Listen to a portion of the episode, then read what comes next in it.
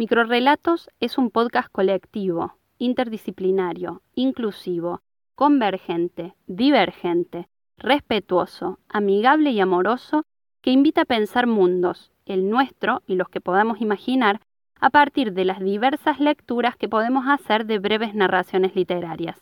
¿Quiénes conformamos este club de los diez que desayunan relatos diferentes? Quizás nos podrían ver como una metáfora.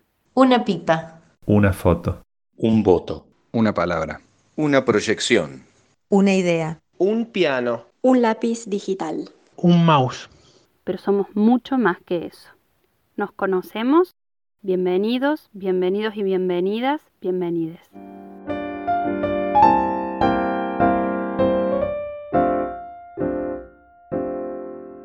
Hola, este es el segundo episodio de Microrelatos. Mi nombre es Carolina Iparrairre y desde el campo de la literatura voy a acompañarlas y acompañarlos en esta aventura de leer un microrelato durante seis episodios cada mes. Como comentamos en el episodio 1, en un microrelato un narrador nos cuenta en muy pocas palabras qué le sucedió a un personaje en un tiempo y un espacio determinados, o no tan determinados. Y aquellos que venimos del mundo de las letras sabemos que analizar el marco de las narraciones, es decir, el tiempo y el espacio, no es una tarea fácil. También podrán decir lo mismo quienes se mueven en el mundo de la física, de la biología, de la historia, de la educación física y de varias disciplinas más. Pero hay una en especial en la que todo gira en torno a un golpe de corte del tiempo y del espacio para atraparlos en una imagen, la fotografía. ¿Puede esta disciplina echar algo de luz para comprender mejor un microrelato? Escuchemos de nuevo nuestro texto de este mes, El dinosaurio de Augusto Monterroso, y lo averigüemos. El dinosaurio. Cuando despertó, el dinosaurio todavía estaba allí. Para ayudarnos a desentrañar algo del misterioso tiempo y del misterioso espacio del dinosaurio y ofrecernos una lectura su lectura desde la fotografía, presentamos a nuestra foto, David Schaffer.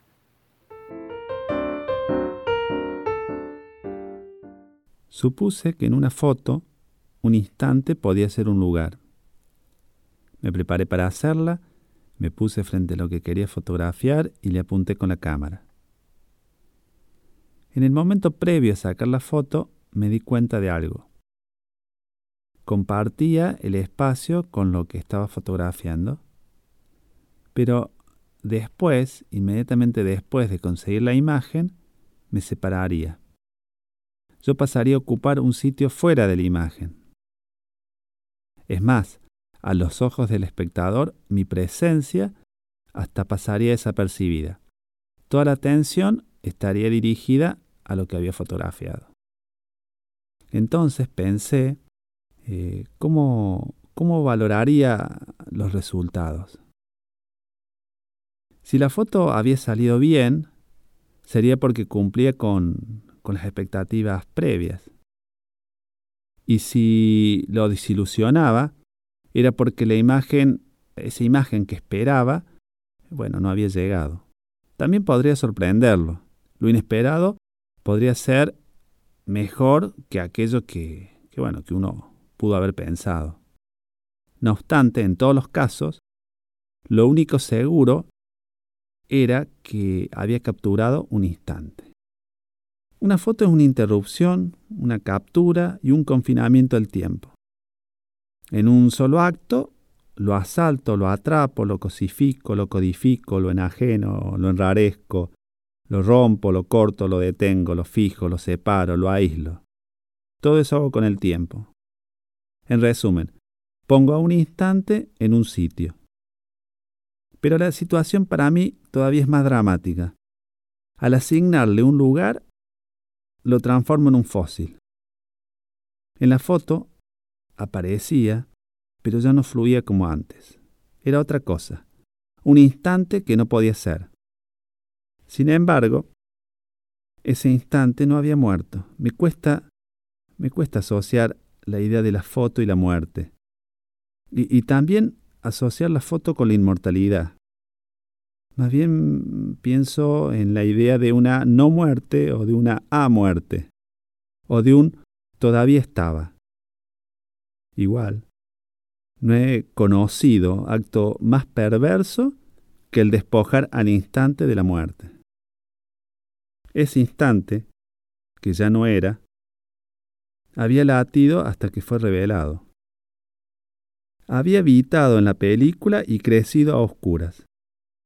Porque la imagen latente, esa que, que se forma durante la exposición, sigue en movimiento luego del acto fotográfico. Hasta ahí el instante seguía vivo y la imagen dormía. Cuando despertó, el dinosaurio todavía estaba allí. Definitivamente, una foto no es un lugar seguro para estar.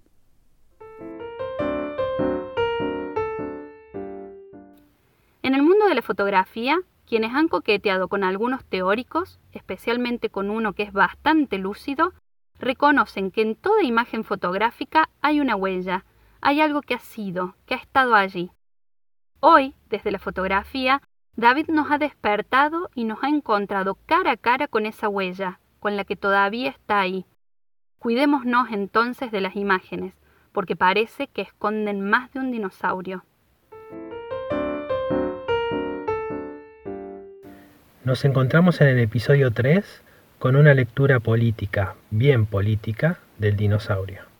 Soy Marcelo Auker y si querés enterarte antes qué puede llegar a suceder, seguinos en nuestro Instagram, arroba micro-relatos-podcast.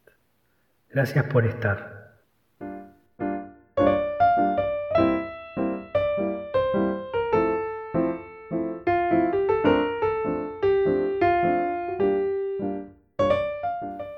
Nos subimos a este micro mensual desde el camión de recolección y procesamiento Carolina Iparraguirre, desde el diván Natalia Bonancea, desde el cuarto oscuro David Schaffer, desde la torre de vidrio reciclado Martín Santos, desde el quirófano lingüístico Juliana Obrit, desde el videoclub Ignacio Badano, desde la caverna y sus sombras Catalina Pecud, desde la orquesta unipersonal Nano Onetti, desde la valija de pinturitas de colores Carolina Ferrero y desde la Matrix Marcelo Auker. Si te gustó este podcast, compartilo. Si no, déjanos recomendaciones con onda y ayúdanos a mejorar. Nos encontramos en el próximo episodio con más microrelatos.